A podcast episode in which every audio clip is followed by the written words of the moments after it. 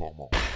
Bonjour tout le monde, j'espère que vous allez bien. On se retrouve pour un nouvel épisode et aujourd'hui on parle euh, de ce qu'on pense euh, du rack pool. Donc euh, pour ceux qui connaissent pas l'exercice, Non, on on- parle pas juste de ça, juste mettre en, en considération. Là. faut pas qu'il y ait déjà des gens qui soient partis, Ouais. juste pour être sûr. Euh, donc oui, on va parler de ça entre autres, mais on va aussi euh, répondre à une autre question qu'on a reçue sur Instagram, qui est est-ce que c'est bon de varier son warm-up, hein? Parce qu'on dit souvent que idéalement, faut pas faire le même programme à chaque semaine continuellement. Mais est-ce que c'est la même chose pour le warm-up? C'est les deux questions auxquelles on va répondre On en a aussi une troisième. On en a aussi une troisième. Où est-elle? ah oui! Euh, si, si on devient plus fort au deadlift conventionnel, est-ce qu'on devient aussi plus fort au sumo automatiquement? Ok, parfait. Donc, C'est bien répondu. Euh, encore une fois, mise en contexte, on vous l'a expliqué la semaine dernière, mais on, on enregistre quelques épisodes d'avance euh, pour se préparer à l'arrivée de notre euh, belle Charlotte qui s'en vient euh, très rapidement. La raison est simple, c'est que, tu sais, dans les premiers temps, on veut se garder le plus de temps en famille possible. Donc, les podcasts, c'est facile de les programmer d'avance. Puis c'est pour ça aussi qu'ils sont un petit peu plus courts parce que... On en, enre- on en enregistre deux à chaque fois. Ouais, c'est ça. Puis on, on va manquer de temps sinon, mais reste que hein, on est super content de vous retrouver aujourd'hui. Donc, euh, pour la première... Ah oui, avant de commencer, si jamais vous aimez le podcast, n'hésitez pas à liker le podcast, partagez-le dans votre story Instagram, donnez 5 étoiles sur l'application dont vous l'écoutez si vous êtes capable. Euh, c'est pas mal ce que vous pouvez faire de plus là, pour nous aider. Euh, donc, la première question, c'est que pensez-vous du rack pull? Euh, bon, premièrement, le rack pull, qu'est-ce que c'est? C'est un exercice qu'on part, souvent ça va être dans une cage à squat, puis il va avoir les barreaux de sécurité, puis on va partir la barre de là. Mais Donc, c'est comme un, un deadlift, là, d'abord. Commencez par vous, vous imaginer un deadlift. Puis on va la barre la barre va d'être surélevée par rapport au sol, puis euh, généralement ça va d'être euh, ben la hauteur va varier en fonction de l'objectif là, du rack pull, mais euh, elle va d'être surélevée, fait que l'amplitude de mouvement va d'être un petit peu plus petit. Généralement aussi ça va d'être plus facile, mais attention pas tout le temps Pas tout le monde, ouais, c'est pas tout parce que souvent l'objectif du rack pull c'est qu'on part la barre à environ la hauteur que c'est le plus difficile pour nous faire le mouvement. Fait que moi je me souviens, j'ai déjà fait du euh, sumo euh, sumo deadlift mais à partir des blocs là, parce que tu peux pas te mettre dans une cage à squat puis faire du sumo deadlift c'est comme trop étroit. le. Idéalement, moi, j'aime ça le partir un petit peu en bas, mettons, du sticking point. Ouais, Plus qu'en haut, mettons. Partez-le pas en haut du sticking point, là. Mais euh, en gros, j'avais fait mon sumo deadlift à partir des blocs. Puis comme c'était, je le partais exactement à la portion qui est le plus difficile pour moi, ben j'étais juste moins fort. Donc souvent on est plus fort, mais ça peut arriver qu'on est moins fort dépendamment de la portion où on part le mouvement. Mais ce qui est important de retenir, c'est que c'est un exercice qu'on n'a pas pleine amplitude de mouvement. Euh, Qu'est-ce qu'on pense de ça? Euh, je pense que ça peut être une bonne variation. Euh, souvent, comme on va, ce- cette variation-là va favoriser la dernière portion du mouvement. Euh, ça va peut-être travailler un petit peu plus le dos, le, ben, le dos en général, les fessiers, puis ça va être un exercice qui va être bon pour euh, favoriser le lockout au deadlift. Donc, si quelqu'un a de la difficulté avec son lockout, ben ça va être un exercice qui va être euh, qui va probablement aider. Par contre, euh, un des gros désavantages qu'on trouve à cet exercice-là, c'est que si euh, dans votre semaine ou dans votre journée, vous n'avez pas de deadlift avec pleine amplitude de mouvement, puis pendant, par exemple, 4, 5, 6, 10 semaines, vous ne faites que du rack pull, ça va être difficile de voir le transfert sur votre deadlift. Euh, fait que c'est quand même bon d'avoir dans ta semaine ou dans le même entraînement, euh, avoir un deadlift avec la pleine amplitude de mouvement. Fait que, tu sais, comme par exemple, euh, vous pourriez avoir euh, dans le dernier podcast, on a parlé justement des top set, back off set, puis des assistances. Ben, vous pourriez avoir votre deadlift, qui va, vous avez un top set, vous avez un ou deux ou trois back off, puis là après ça, vous faites du rack pull. Ça commence à faire pas mal de deadlift dans un training. Ça pourrait être une façon qui est possible. Ou, Tu pourrais faire ton top set en rack pull puis faire tes, tes back-off euh, en deadlift ouais, normal tu sais, il y a, y a des milliers de façons de faire ça. Ou vous pouvez l'avoir par exemple dans une autre journée. deux jours complètement séparés. Vous faites votre euh, deadlift pleine amplitude de mouvement en début de semaine, puis le jeudi, vous faites votre euh, rack pull. Mais c'est vraiment ce qu'on conseille. C'est un bon exercice. C'est pas mon préféré. Euh, C'est juste que de l'avoir dans deux journées différentes, ça fait que t'as quand même deux fois à faire du deadlift dans ta semaine, puis c'est pas tout le monde qui est capable de bien tolérer ça. C'est Mhm. surtout considérant que des fois tu vas mettre, ben en fait souvent là, tu tu vas mettre plus lourd à ton rack pull qu'au deadlift normal, étant donné que l'amplitude est moins grande. Encore une fois, ça varie là, mais bref, Euh, tu sais, ça fait que sais, même si ton en- intensité relative, comme, est, est la même, mettons, Mhm. au final, l'intensité absolue, qui est comme la charge totale que tu lèves, est plus grande. Puis, tu sais, ça vient quand même jouer, là, au niveau de ta récupération, euh, tu sais, nerveusement parlant. Euh, c'est sûr que, tu t'as pas pleine amplitude de mouvement. Donc, au niveau musculaire, c'est sûr que t'as peut-être euh, moins de... Moins de dommages musculaires. Ouais, moins de dommages musculaires, mais tu reste que deux deadlifts par semaine. Souvent, c'est difficile pour la plupart du monde. Moi, ce que je fais, euh, c'est, mettons, j'ai un, un athlète qui a de la difficulté avec son lockout, puis que cette personne-là deadlift juste une fois par semaine, je vais probablement favoriser du deadlift avec des élastiques ou euh, du deadlift avec des chaînes.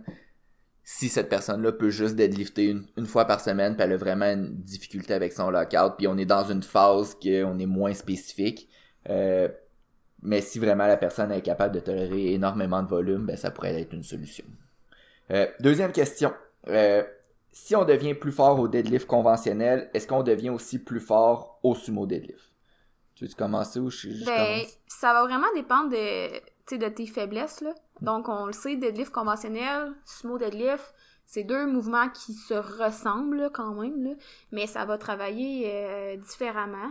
Euh, donc, tu sais, si, mettons, t'es es en sumo deadlift, puis que les, tu les avantages que t'apporte le conventionnel vont pas nécessairement aider à ton sumo deadlift, ben, tu t'as probablement pas avantage à faire du conventionnel, parce Mhm. que tu sais, au final, comme on vient de le dire, souvent c'est difficile d'avoir deux deadlifts dans la même semaine. Donc, si tu fais, ben, tu tu peux, là, mais mettons, si tu gardes juste un deadlift par semaine, puis que tu fais du conventionnel, mais que tu fais pas ton sumo, tu sais, probablement que t'aurais été mieux de faire du sumo pour améliorer ton sumo.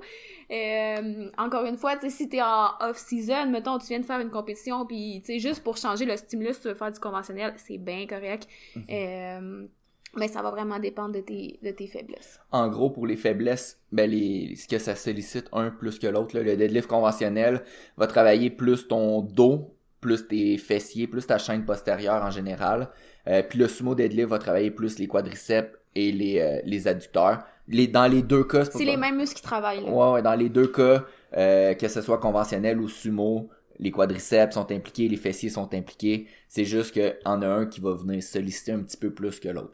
Euh, Puis moi, je me prends par exemple, euh, moi, mon deadlift de, de compétition, c'est sumo. Euh, par contre, en ce moment, je fais juste du deadlift conventionnel parce que je suis en off-season, j'ai pas de compétition bientôt. Euh, Puis une de mes faiblesses, que ce soit au sumo, au, euh, ben oui, au sumo deadlift Au ou, squat. ma- ou même au squat, c'est mon bas du dos qui, qui vient qui rondit énormément, puis je suis pas capable de maintenir une bonne position. Puis si j'ai à échouer, c'est juste que je vais venir qu'à rondir, puis je, je serai plus dans une bonne position pour compléter mon mouvement. Donc pour moi, le fait de venir faire du deadlift conventionnel pour travailler mon bas du dos, euh, ça va être très bon parce que je sais qu'il va avoir un bon transfert parce que c'est ça qui me limite au sumo deadlift, mais aussi au deadlift conventionnel.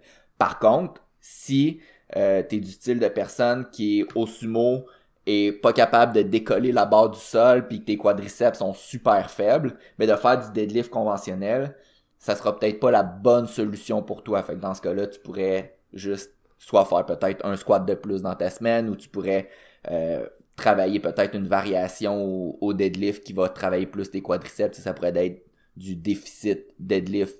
En, ça pourrait, je l'aime moins le déficit à deadlift en, sumo, là, ouais. mais ça, ça, se- ça se fait bien si le setup le permet.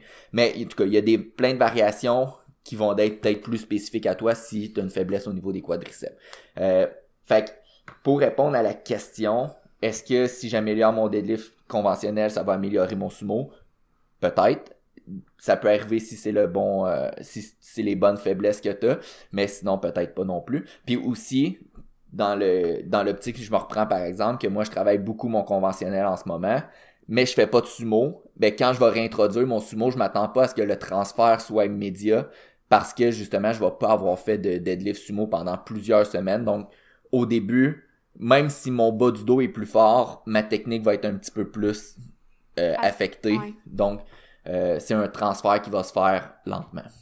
Parfait. Puis la dernière question qu'on voulait aborder aujourd'hui, c'est est-ce que c'est bon de varier son warm-up? Parce que comme j'ai dit au début, tu souvent on entend que c'est pas euh, pas l'idéal de faire toujours le même entraînement parce qu'à un moment, à un moment donné, le corps s'adapte puis les résultats stagnent. Euh, au niveau du warm-up, honnêtement, il n'y a absolument aucun problème à ce que vous fassiez toujours le même warm-up, même que j'aime ça avoir une routine stable à ce niveau-là. Tu sais ce qui fonctionne, c'est évidemment, tu peux euh, tester là, au début ce que tu aimes, ce que tu aimes moins, mais tu sais, je trouve que c'est le fun d'avoir une routine à ce niveau-là. Euh, Puis tu sais, quand tu arrives en compétition, tu reproduis la même routine également. Je pense qu'il n'y a aucun problème à ne pas varier son warm-up. Par contre, tu peux le varier, tu sais, si par exemple tu vois que ah ben on dirait que j'ai de la difficulté à activer tel muscle. Bon ben le warm-up ça pourrait être une bonne façon d'aller comme travailler un petit peu plus en activation musculaire au niveau de ce muscle-là, tu sais juste avant l'entraînement ou tu sais si tu as une blessure tu sais qui survient ou si tu vois que techniquement il y a quelque chose qui cloche puis qu'il faut que tu travailles la mobilité de telle euh, région, ben il y a aucun problème à apporter des, des ajouts là, tu sais quand même. Tu sais comme je, je me prends beaucoup en exemple là, je trouve, mais tu sais en ce moment j'ai personnellement, j'ai pas de blessure, j'ai pas d'inconfort, j'ai pas de manque de mobilité, quoi que ce soit. Fait que, tu sais, ça fait plusieurs mois que c'est comme ça. Fait que ça fait plusieurs mois que je fais le même warm-up, mais il faut aussi se souvenir de c'est quoi l'objectif principal du warm-up, c'est de bien se préparer pour la séance d'entraînement. Fait que si ton warm-up t'aide à accomplir cet objectif-là, mais je pense qu'il n'y a pas nécessité à changer nécessairement le warm-up juste pour le changer. Par contre, oui, je sais où tu t'en vas. Vous, pouvez l'adapter en fonction de ce que vous faites dans la séance. Exact. ça, on l'a pas mentionné, là, mais évidemment que si vous avez du squat, vous puis vous avez un warm-up pour votre haut du corps, ben ce sera peut-être pas un warm-up qui est adapté pour votre squat. Fait faites votre warm-up en fonction de ce que vous avez dans l'entraînement ça fait juste du sens, c'est juste qu'on l'avait pas dit, puis des fois, mm-hmm. faut, prendre la peine de tout dire parce que euh, ce qu'on pense, c'est pas nécessairement ce que tout le monde. Euh, mais tu sais, mettons, si tu as un entraînement de bas du corps, tu sais, oui, tu veux échauffer ton bas du corps, mais tu pourrais quand même continuer, quand même, quand même continuer quand même tes exercices de haut du corps si c'est dans une optique exemple de travailler ta mobilité là. Tu sais, même si t'entraînes pas ton haut du corps, ça peut toujours être bon. Si tu as travaillé ta mobilité, ça peut être bon de la travailler cette journée-là aussi, tu sais, pour avoir plus de fréquence, là. Ouais. Aussi. Mais euh, voilà. Donc je pense. Oh my god. Mais tu sais, évidemment que si vous avez euh, juste du, du bench cette journée-là, ben ça sert peut-être à rien de faire un exercice d'activation des quadriceps si vous avez pas de problème d'activation des quadriceps ou quoi que ce soit. Fait c'est juste logique, là. C'est juste qu'on on a passé peut-être un peu trop de temps là-dessus pour rien. Mais euh, ça sert à rien nécessairement de changer votre warm-up pour rien.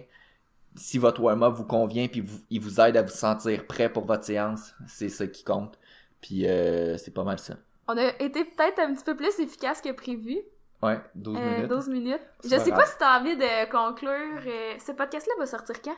Quasiment à l'accouchement, hein, dans le fond? Non, il va sortir fin février. OK, fin février. OK. Donc, on, ben, peut-être que je vais avoir accouché, on sait pas, là. Peut-être. Comment, comment tu te prépares mentalement à ça par rapport à tes entraînements? Euh, je vais diminuer à 4 les premières mhm. semaines.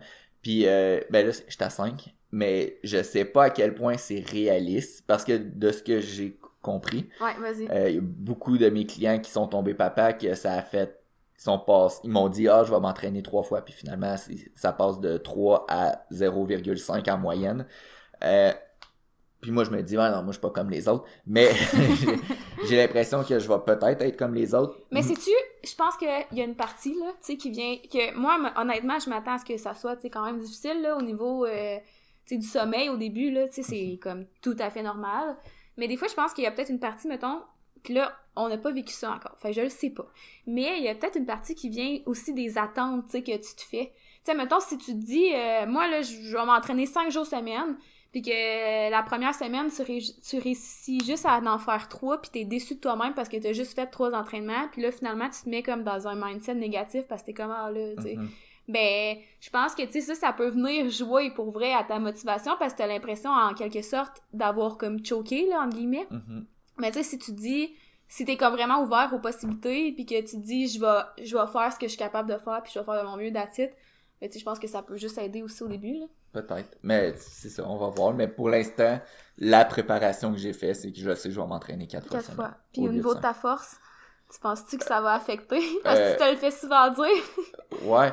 Euh, je pense pas, honnêtement. Tu sais, Mais il y a moyen d'adapter. J'ai déjà de la difficulté avec. Tu sais, on dirait que je suis souvent fatigué aussi déjà.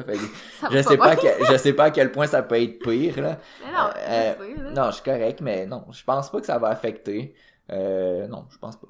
On va voir. On On, va fera, euh, on fera euh, un petit feedback euh, dans, dans six mois. là. Excellent. Donc, euh, merci d'avoir été là, tout le monde. On se revoit dans un prochain épisode. On vous souhaite une bonne journée. Et sur ce, euh, c'est ça. Bye Bye bye. tout le monde. Performant.